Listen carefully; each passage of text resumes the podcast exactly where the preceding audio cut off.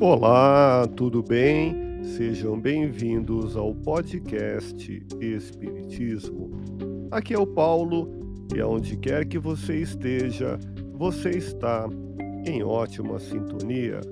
Hoje quero compartilhar com você o artigo Intolerância nas redes sociais digitais, publicado na plataforma podcastespiritismo.medium.com.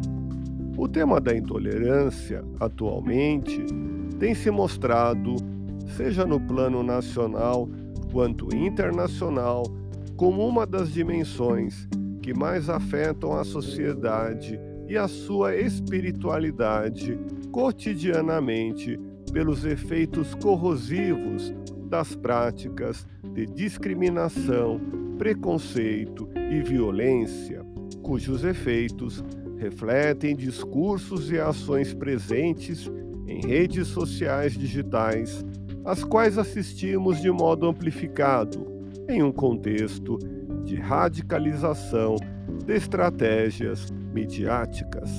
Contudo, ações cotidianas podem fazer a diferença no desenvolvimento dessa situação, com incentivo a novas ideias.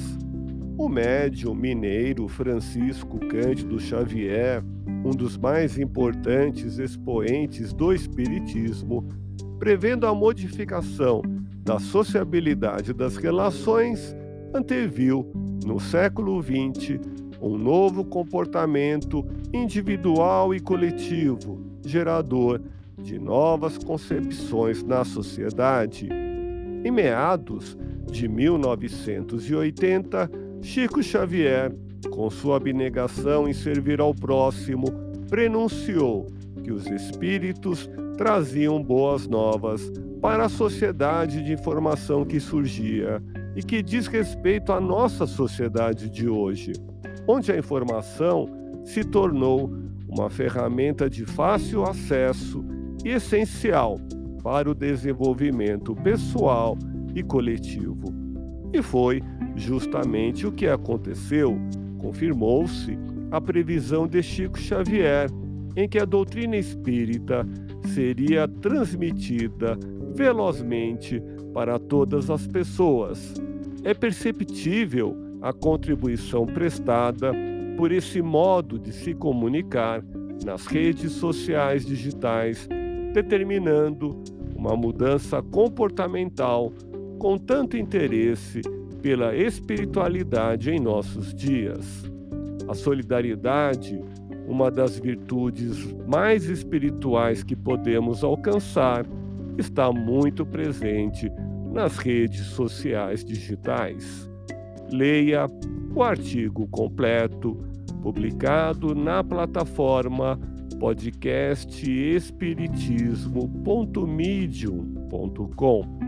Agradeço a audiência que temos no Paraná, em Brasília, Santa Catarina, Mato Grosso, Ceará, Goiás e em Pernambuco, e nos seguintes países: Alemanha, Rússia, Itália, nas regiões da Toscana, Lombardia e Veneza, Portugal, no Porto, Canadá, em Quebec, na Holanda, México. E nos Estados Unidos da América, na Lusiânia, em Delaware, Virgínia, Texas, Oregon, Washington, Flórida e Califórnia.